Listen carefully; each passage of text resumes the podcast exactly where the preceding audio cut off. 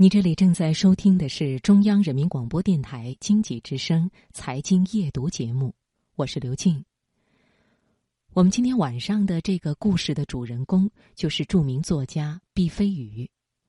作为几乎唯一从来不使用手机的作家，毕飞宇一直和这个日新月异的时代保持着距离。今年年初，他出版了新书《牙齿是检验真理的第二标准》。五十一岁的他用一本书梳理了自己前半生的文学创作，意在给自己做一个阶段总结。但是在过程中，他发现要面对一个全新的问题：作为一位传统作家，面对如今信息爆炸的社会，显得有些不知所措，写作会变得越来越力不从心。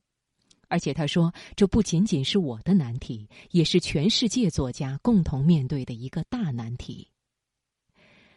好，我们今晚就来听一听毕飞宇的故事：外部不停的在建，内心不停的在拆迁。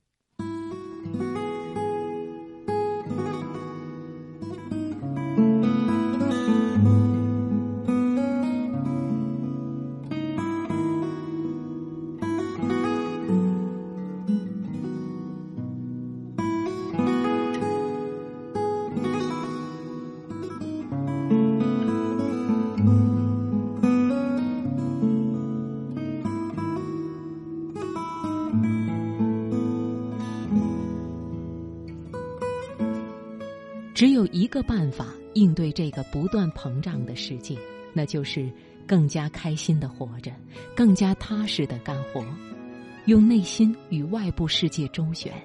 否则，一个苹果就可以把你的人生毁了。毕飞宇曾经是留着长发的校园诗人，坊间有一种说法，他能在三分钟内让女人对他产生好感，但是。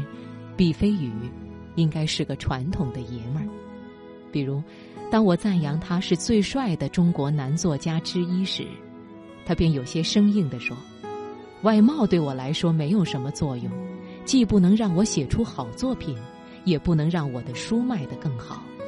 其实我只是想说，他长得不错，就像赞扬女人的外貌一样。”有一次，他去体育场看比赛，没有票。混进去后，直接站在教练的旁边看。检票的人观察了许久，问他是坐哪里的。他望着检票员，摇摇头说：“没时间。”对方犹豫半天，还是走了。他抱着胳膊看完了整场比赛，这被他称为“对话的力量”。第一天拿起笔来，就伴随着莫名的压抑感。其实我天性并不压抑，相反很乐观。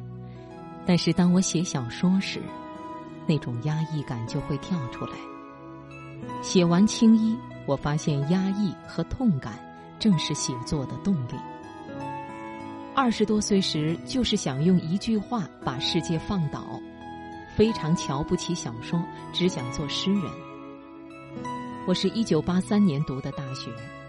那时候，人们心目中的英雄是顾城、舒婷。不过，我很快就知道自己爱诗歌，但能力不在这里。我还是擅长叙事。大学毕业之后当了教师，突然发现时间太多了，诗歌十分钟就写完了，需要找个能够杀时间的事情来做。于是开始写小说，表达欲一直伴随着我，这个很重要。跟语言的亲近感也是天然的。我脾气急躁，从来都以为自己没有耐性。开始写小说之后，才知道，原来那么急躁是因为没有找到适合自己做的事情。我常常一写小说就是十五六个小时，停下来之后需要想一下，今天有没有吃晚饭呢？从乡村小镇。到县城、小城市、中等城市、大城市，这样的成长经历，让我一进入文学这个行当就有比较宽的戏路。三十五岁之后，我才敢走写实道路；四十五岁之后，如何面对急速变化的中国都市以及不停改头换面的文化形态，倒是一个新的问题。进入都市后，我们的生活的范围是很小的，视野受限，拓宽生活半径是当务之急。我常常需要通过朋友的关系到处去看、观察各色人等的生活。以前我的自信心有点不可思议。一九九四年给张艺谋写《摇啊摇，摇到外婆桥》剧本时，我都没去过上海。张艺谋拿了一本《上海滩秘史》给我，五六百页，我翻完就开始动笔。写青衣的时候，就看了一本《京剧知识一百问》。小说出版后，有人以为我是一个老大爷，还有人认为我和某个京剧女演员有彻骨的痛。所以，小说的本质是虚构，小说家需要虚构的能。很多人认为我擅长写女性角色，我倒并不这么认为。只要我对某个人物感兴趣，就能把它写好。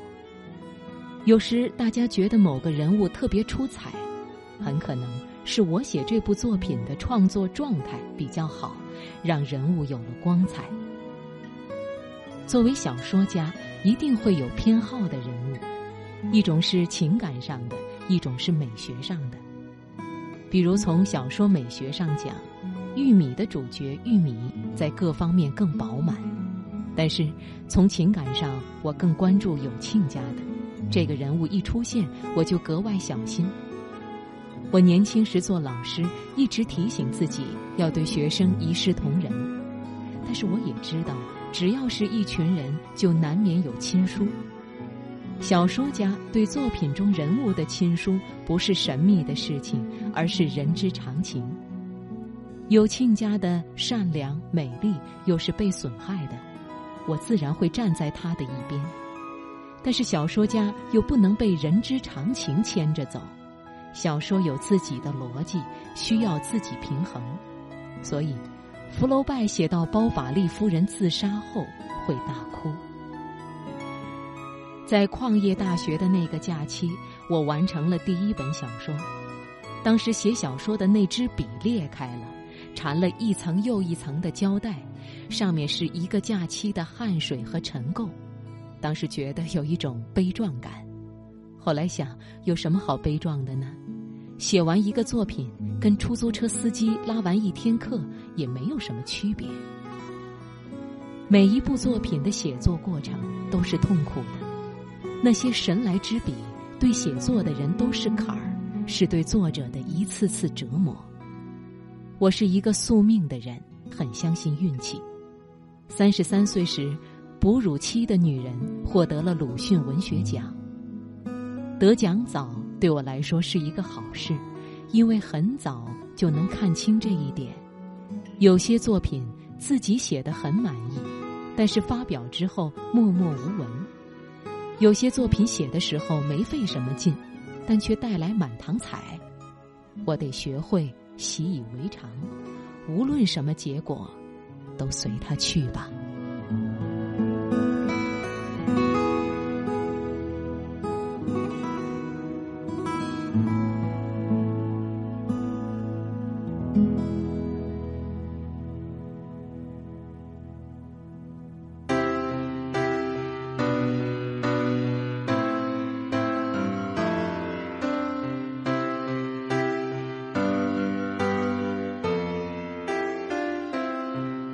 When I find myself in times of trouble, Mother Mary comes to me. Speak